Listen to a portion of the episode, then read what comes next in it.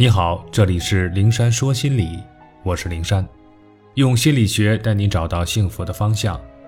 遇到心理问题，可以直接点击我的头像发私信给我，我会逐一为你解答。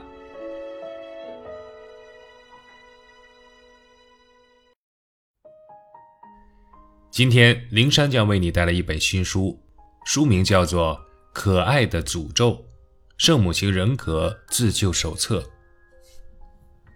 在生活中，我们常常会看到这样一群人，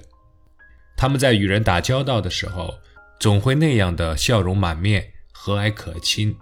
无论别人说什么、做什么，他们都会说：“嗯嗯嗯，好，好，好，当然没有问题呀。”不过，你可别认为他们是心甘情愿这么做的。他们中的有些人，其实比你更想要拒绝对方那些不合理的要求，腾出时间来做自己的事情。只是他们不敢，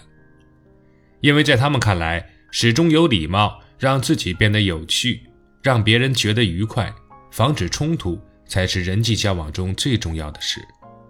至于对别人发脾气、表达自己的需要，那简直是无法容忍的。于是，他们像一把把黑夜里的火炬，照亮了别人的同时，也耗尽了自己的最后一丝力气。但是讽刺的是，他们的行为在许多人看来，非但不是一种善良，反倒成了一种应该。一旦有一天他们不听话了，别人反倒会出言指责，觉得他们不会做人，可谓是费力还不讨好。那么，这些陷入了可爱诅咒的圣母们，都该如何打破诅咒，从令人窒息的他人期望中解脱出来呢？读完这本书。你将找到问题的答案。期望的牢笼，被诅咒的一天。现在，我们先从一个小故事看看被诅咒的可爱之人的一天是怎么过的吧。早晨，可爱的人醒了，在理想的世界中，这一天的时间完全属于可爱的人自己，他们可以有充足的时间，不慌不忙地替自己准备好早餐。再细心地挑选一套让自己感到舒服的衣服。然而现实却是，某个小家伙在大声地问道：“冰箱里的牛奶怎么没有了？我昨天和你说过，今天早上想喝的。”另一个朋友则发来微信说，她迫切地需要找一个人聊聊，因为她的男朋友已经和她失联超过二十四个小时。于是，这个可爱的人不得不放下自己的需求，随意找了一件衣服套在自己的身上。匆匆出门去给家人买牛奶，顺带在路上安慰那个被男友放了二十四小时鸽子的朋友。如果偶尔发生这样的事，你可能会觉得很有成就感，因为被周围人需要是一件很令人开心的事情。而且在更深的感情层面，你会有一种安全感，觉得他们会因为照顾了每一个人，得到大家的肯定和喜欢。但是如果这样的事情每天都会上演一次，那么你也会精疲力竭，甚至想要对周围的人发火，质问他们：多大点事儿啊，自己做不行吗？因为在他们的心里，同样也住着一个小人，时不时的会跳出来告诉他们：你别再这样傻傻的付出了，你也很忙，也有自己的事情要做。只是他们大多不会这么做。毕竟，在他们很小的时候，便已经被训练着去做可爱的孩子了。一切从可爱的孩子开始。关于我们是什么样的人，以及应该怎样去为人处事，有很多深深根植于你脑海里的观念，其实源自于你的童年。作为一个孩子，你其实并没有真正的力量去反抗，或是逃离你的父母。你唯一的选择便是通过调整自己的行为来让你的父母满意。于是，每一个孩子都是察言观色的天才，他们仔细地留意着父母的一言一行、一举一动，然后以此来调整自己的言行，直到父母说：“你真是一个乖孩子。”就拿考试这件事情来说，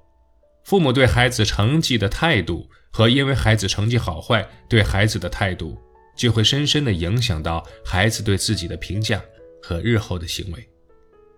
有的父母会在孩子考了一个高分后欣喜若狂，逢人便夸自己的孩子是一个好孩子，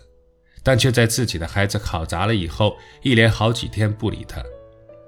那么，这个孩子便会把父母的爱和成绩好这两件事情联系起来，拼了命的想要考一个高分，来证明自己值得被爱。而有的父母则会在孩子考砸以后，先去安慰自己伤心的孩子，陪着孩子一起总结这次考砸的原因。那么，这个孩子不仅会知道自己并不需要用一个好成绩来证明自己值得被爱，还会以平常心来面对接下来的每一个考试。和成年以后别人提出的每一个要求，所以一切的可爱都不过是生活所迫罢了。谁都想按照自己的意愿过一生，因此受够了牺牲自己的时间替别人做嫁衣的你，也一定要直面内心深处的恐惧，把自己从圣母的诅咒中解救出来。直面内心的恐惧，敢于让周围人失望。读了前面的内容，相信你也会隐约的感觉到，有的人之所以会成为圣母，是因为害怕周围人会因为自己的拒绝不再喜欢自己。也正是因为这样的恐惧，才会让一个人在试图反抗不合理的要求时，先从心理上输给别人。我举个例子，你刚结束了一天的工作，疲惫的回到了自己的家里，坐在了沙发上，还没来得及喘口气，你老公就走了过来。喊你去收拾屋子，那么这时候的你是马上拒绝他，还是按照他说的去做呢？我相信，即便每个人都知道照顾别人以前应该先好好照顾自己，但是那些有圣母心的人仍然会按照老公的要求去做，因为在他们心里始终有一个声音在告诉他们：如果你不按照你老公说的去做，那么你就是一个坏妻子。因此，想要跳出可爱的诅咒，你要做的第一件事情是把你自己与这些想法隔离开来，告诉你自己，这些都不是事实。比如，你可以像是对待老朋友一样和这些想法打招呼，说：“哎，你好，我又见到你了。”然后再谢谢他提醒你自己是一个坏妻子。这样，看清了这些情绪的你，便能从一定程度上避免被这些恐惧、自责。内疚的情绪推着去做你不想做的事情了。接着，你可以用责任拼图这个练习，来帮你从另一个角度看待那些你自童年早期便无怨无悔地秉持着的无效观念，理清责任。比如，有的人会主观觉得让每一个人开心是我的责任，或是在出现了一点点小状况时，便出言指责自己，认为都是我的错。自己是一个坏男孩、坏女孩等等。具体来说，你可以在问题发生以后，在你心里画一个圆，然后再把这个饼图切分成若干个小块，在你应该负责任的地方写下你的名字。比如打扫房间这件事情，你和你老公都有责任，因为家是你们两个人的，不是你是女孩子或是你是妻子，打扫屋子的责任就该落在你的头上。尤其是你身体疲惫、想要休息的时候，而多做几次这样的练习以后，零三相信你也能够理直气壮地拒绝别人的要求，在需要帮助的时候主动向你周围的人开口了。最后，你要学会放下你心里的应该，用可以来替代他们，因为和你的老公一样，你也是一个普通人，即便再想要满足别人的全部期待，那也是心有余。力不足，也就是说，并不是你不想要打扫房间，尽自己的一份责任，而是在公司里忙碌了一天的自己，的的确确没有办法去很好的把房间打扫干净。那么这时候，你与其在逼着自己去听老公的话，或是因为做不到就自暴自弃，说自己是一个坏妻子，不妨直接说出你的想法，寻求你老公的帮助。毕竟。理解和体谅是相互的，己所不欲，勿施于人呐。也许在你小的时候，你的父母忘了告诉你，你因为你是你而被爱，而不是因为你做了什么而被爱，以至于让你长大成年后不得不用牺牲自己的方法来满足你周围人的期待。但是你也要记得，你已经不是小孩子了，对别人不合理的要求也已经有了说不的能力了。因此，